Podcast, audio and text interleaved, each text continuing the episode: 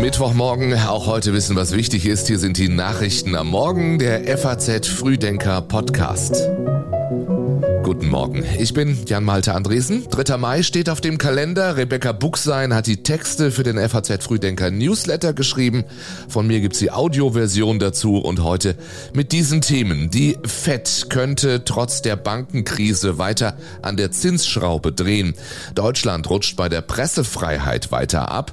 Obama besucht Berlin und in den USA gibt es die plötzliche Auferstehung eines riesigen Sees. Gleich mehr dazu. Erst noch Meldungen, die heute Nacht über die FAZ-Ticker gelaufen sind. Deutliches Ergebnis. RB Leipzig besiegt den SC Freiburg im DFB-Pokal-Halbfinale mit 5 zu 1. Heute zweites Halbfinalspiel Eintracht Frankfurt gegen den VfW Stuttgart. Dann, wenige Tage vor der Krönung von Charles III. ist am Abend in London ein Mann festgenommen worden, nachdem er offenbar Schrotpatronen auf das Gelände des Buckingham-Palastes geworfen hat. Außerdem wurde eine verdächtige Tasche von der Polizei kontrolliert gesprengt. Und Bayerns Ministerpräsident Markus Söder will nach eigenen Worten definitiv nicht Unionskanzlerkandidat zur Bundestagswahl werden. Bei Markus Lanz sagt Markus Söder am späten Abend. Für mich ist das Thema erledigt. Ich hatte einmal ein Angebot gemacht, dann haben sich eben Mehrheiten anders ergeben. Das habe ich zu respektieren. Und meine Lebensaufgabe ist Bayern und äh, nicht nur mein Platz, sondern auch meine Lebensaufgabe. Nicht nur die Finanzwelt schaut heute in die USA. Die US-Notenbank Fed trifft sich dort und wird mit ziemlicher Sicherheit wieder an der Zinsschraube drehen. At today's meeting, the committee raised the target range for the federal funds rate by a quarter percentage point. Sagte Fed-Präsident Powell bei der letzten Zinserhöhung und auch heute dürfte es wieder um einen Viertelprozentpunkt nach oben gehen, auf dann fünf bis fünf ein Viertel Prozent. Das erwarten Ökonomen. Gründe dafür sind die Bankenkrise, die trüben Wachstum Wachstumsaussichten und das erklärte Ziel der US-Notenbanker, die Inflation auf 2% zurückzuführen. The process of getting inflation back down to 2% has a long way to go and is likely to be bumpy. Ein langer, ein holpriger Weg wird das, sagt FED-Präsident Paul, den auch die Europäische Zentralbank geht. Die trifft sich morgen zur Zinssitzung und auch dort erwarten Ökonomen eine Erhöhung um einen Viertel, wenn nicht sogar um einen halben Prozentpunkt. Die zuvor deutlichen Zinsschritte der FED hatten dem Bankensektor in den USA zu schaffen gemacht und für massive Turbulenzen gesorgt. Drei Geldhäuser kollabierten in einem Zeitraum von acht Wochen, weil sie das Zinsrisiko unterschätzt und weil besorgte Anleger dann massiv Guthaben abgezogen hatten. Zuletzt übernahmen die US-Behörden am Montag die Kontrolle über die kalifornische First Republic Bank. Ensure that all depositors are protected and the taxpayers are not on the hook. Alle Anleger seien geschützt, Steuerzahler nicht belastet, so US-Präsident Joe Biden Anfang der Woche. Heute ist der 3. Mai, heute ist der Welttag der Pressefreiheit und um die steht es nicht gut in vielen Ländern der Erde. Auch in Deutschland geht's bergab, zumindest in der neuen Rangliste zur weltweiten Pressefreiheit, die Reporter ohne Grenzen zeitgleich mit diesem Podcast um 6 Uhr heute früh offiziell veröffentlicht hat.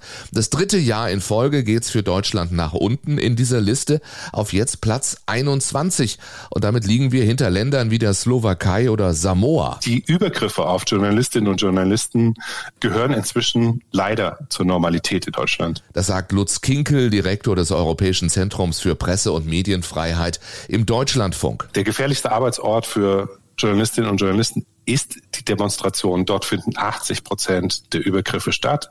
Das heißt also, wenn ich mich auf Demonstrationen verlege, wenn ich von dort aus reportiere, und das ist natürlich auch wichtig, dann bin ich auch in einer wesentlichen Gefahrenzone drin. Den ersten Platz bei der Pressefreiheit belegt zum siebten Mal in Folge Norwegen. Mit Irland rangiert erstmals seit langem ein Land außerhalb Skandinaviens auf Platz zwei. Die Sicherheitslage ist für Journalisten laut Reporter ohne Grenzen in 36 von 180 Ländern sehr ernst. Tadschikistan, Indien und die Türkei rutschten laut der Rangliste in diese schlechteste Kategorie ab. Am unteren Ende der Skala liegen Nordkorea, China und Vietnam.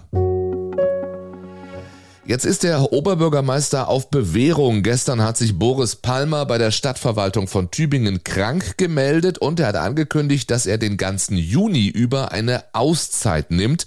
Bedeutet, sein Stellvertreter, der parteilose Kurt Sölke, muss übernehmen. Wir sind eine Verwaltung, die natürlich auch damit leben kann, wenn der Oberbürgermeister mal im Urlaub ist oder auch mal krank ist. Das passiert permanent in Verwaltungen und natürlich werden wir ihn während der Zeit gut vertreten können. So Bürgermeister Sölke im SWR zu Palmers Verfehlungen kein Kommentar. Den gab es dafür von den Grünen, der Partei, die Boris Palmer Montag ja nach vielen Jahren verlassen hat. Es ist wirklich bedauerlich, dass es überhaupt so weit gekommen ist. In der letzten Konsequenz ist es aber wahrscheinlich ein unausweichlicher Schritt gewesen. So die grünen Landesvorsitzende Lena Schwelling. Baden-Württembergs Ministerpräsident Winfried Kretschmann bedauerte Palmers Parteiaustritt. Dieser kluge Kopf ist immer hart an die Grenze gegangen, sagte er, jetzt einen Schritt Schritt darüber hinaus. Es ist einfach ein ziemliches Drama nach vorläufig zu Ende gegangen. Jetzt können Sie doch nicht erwarten, dass wir jetzt mit Geschwätzigkeit darauf reagieren. Es berührt uns sehr und ich empfinde das außerordentlich schmerzlich, was da passiert ist. Palmers Entscheidung nötige ihm Respekt ab. Nun ist Palmer wegen eines Atemweginfekts krankgeschrieben. Sobald er wieder genesen ist, will er wieder als Oberbürgermeister in Tübingen arbeiten. Er kündigte an, auch öffentliche Termine wahrzunehmen. Er will jedoch auf die Teilnahme an Veranstaltungen verzichten die Anlass zur Konfrontation bieten könnten. Mehr als 40 Staaten sammeln in Berlin gerade Vorschläge für die Weltklimakonferenz Ende des Jahres in Dubai. Der Petersberger Klimadialog geht noch bis heute Abend. Schon gestern formulierte Gastgeberin Annalena Baerbock einen Vorschlag, nämlich ein weltweit verpflichtendes Ziel für den Ausbau der erneuerbaren Energien. Die Internationale Energiebehörde schätzt, dass wir die weltweiten Kapazitäten von erneuerbaren Energien verdreifachen müssen, Sonst werden die Schmerzgrenze des Planeten von 1,5 Grad deutlich überschritten werden. Mit dem massiven Ausbau könne der 1,5 Grad Pfad doch noch erreicht werden, sagt Baerbock gestern in Berlin und will dabei vor allem Afrika im Blick behalten. Obwohl Afrika laut der Internationalen Energieagentur 60 Prozent der besten Solarstandorte weltweit beheimatet, werden momentan nur ein Prozent der weltweiten Solaranlagen dort in Afrika verbaut. Wenn sich das ändert, wenn wir das gemeinsam ändern, dann verbessert dies eben nicht nur unseren Weg zu unseren Klimazielen, sondern auch das Leben von Millionen von Menschen. Gerade Länder in warmen Regionen leiden schon jetzt massiv unter den Folgen des Klimawandels. Ihnen machte Baerbock nun Hoffnung, dass die reichen Industrieländer ihre Milliardenversprechen zur finanziellen Unterstützung in diesem Jahr erstmals einhalten werden. Es geht dabei um 100 Milliarden Dollar. Und Hilfe tut Not. Die kommenden Jahre könnten global gesehen rekordverdächtig heiß werden, warnt die Weltwetterorganisation. Grund ist das sich anbahnende Wetterphänomen El Nino. Dazu gibt die Organisation heute eine Pressekonferenz. I was privileged to draw on your partnership in overcoming a series of crises facing our people. And I was happy to become your friend. Das sagt Barack Obama über Angela Merkel damals, als sie nicht mehr Kanzlerin war. Gestern haben sich die Freunde wiedergesehen beim Edelitaliener in Berlin-Schöneberg. Boulevardjournalisten waren Zeuge. Er ist also da wie geplant, denn heute Abend hat der Ex-US-Präsident einen Auftritt in der Berliner Mercedes-Benz Arena. An Evening with President Barack Obama heißt seine Kurztour durch Europa. In Amsterdam und Zürich plauderte er schon über seine Amtszeit Website über Privates und Politik und genau das tut er heute vor zahlenden Besuchern in Berlin.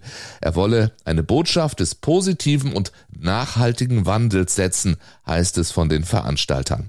Das entspricht auch dem sonstigen Portfolio der Projekte, die der ehemalige Präsident zusammen mit Ehefrau Michelle verfolgt. Da geht es zumeist um politische und soziale Ziele. Dabei ist das Paar in Bezug auf Einkommen, Einfluss und Reichweite extrem erfolgreich. Medien Medien schätzen das Vermögen der Obamas auf 70 Millionen Dollar, wovon sie regelmäßig viel spenden.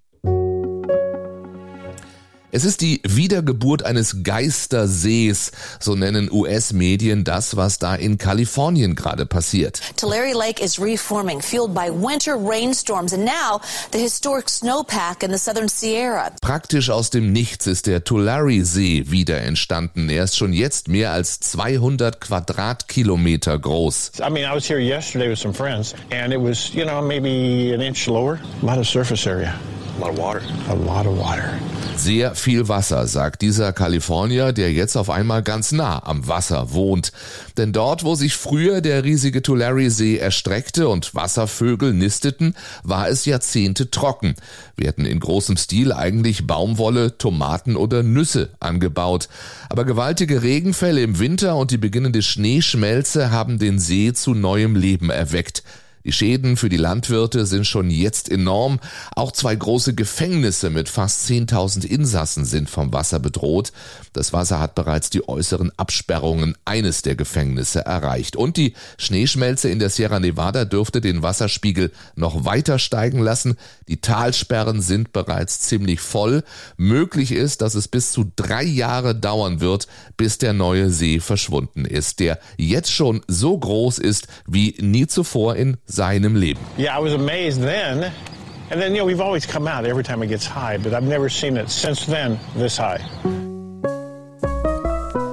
Ist eine russische Rakete im Dezember auf polnischem Territorium abgestürzt. Auch darum geht es heute im geschriebenen FAZ Frühdenker Newsletter. In Warschau hält man sich mit einer Antwort zurück. Wir haben uns aber auf die Suche nach Antworten gemacht. Mehr dazu auch online. Den Link gibt es wie alle anderen in den Show Notes. Morgen früh um sechs ein neuer FAZ Frühdenker Podcast mit den Nachrichten am Morgen. Ich wünsche Ihnen einen schönen, einen erfolgreichen Mittwoch. Machen Sie es gut.